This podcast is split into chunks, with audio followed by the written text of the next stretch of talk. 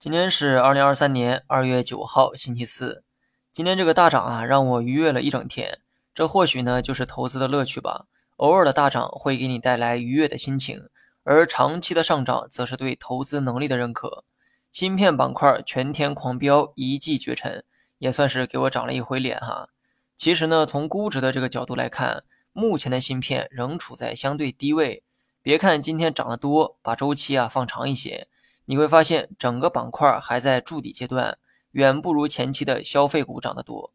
这个时候呢，要学一学高启强哈，别光想着吃鱼，要吃就吃大鱼才对。芯片还没有迎来主升浪，所以未来的空间仍充满想象力。我的策略还是低吸加仓为主，只不过几天前刚加过仓，短期呢就不方便再动了。那么最后说一下大盘。从技术面来看，前期的下跌化解了大盘技术面的压力，均价线和均量线成功死叉。如此一来呢，上面的阻力啊就得到了化解。只是没想到技术压力刚一化解，市场就衔接了大涨。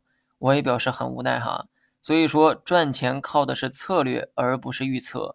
策略可以做对，但预测永远是百分之五十的正确率。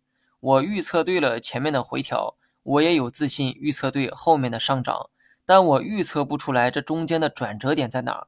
通俗点讲，我确信大盘会涨，但不知道是今天。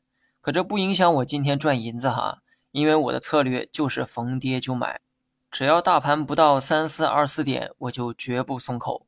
今天科创板的表现最佳，这可能预示着后面的行情啊会集中在科技成长股上，而我目前的仓位也侧重于成长股。比如说芯片、医疗，剩下的呢就是持仓待涨，相信未来会更美好。好了，以上全部内容，最后呢也请各位去关注“小生聊投资”我们的这个同名公众号，在那里啊你可以解锁更多的精彩内容。感谢各位。